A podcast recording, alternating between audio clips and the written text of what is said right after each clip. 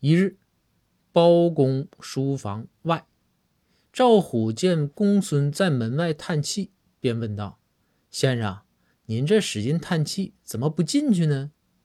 公孙继续叹气，说道：“虎啊，别提了，昨天喝酒啊，大人划拳是没划过我，现在正生气呢，对我是闭门不见呐。”赵虎听完，哈哈大笑，说道：“先生，我以为啥事儿呢？这不简单吗？”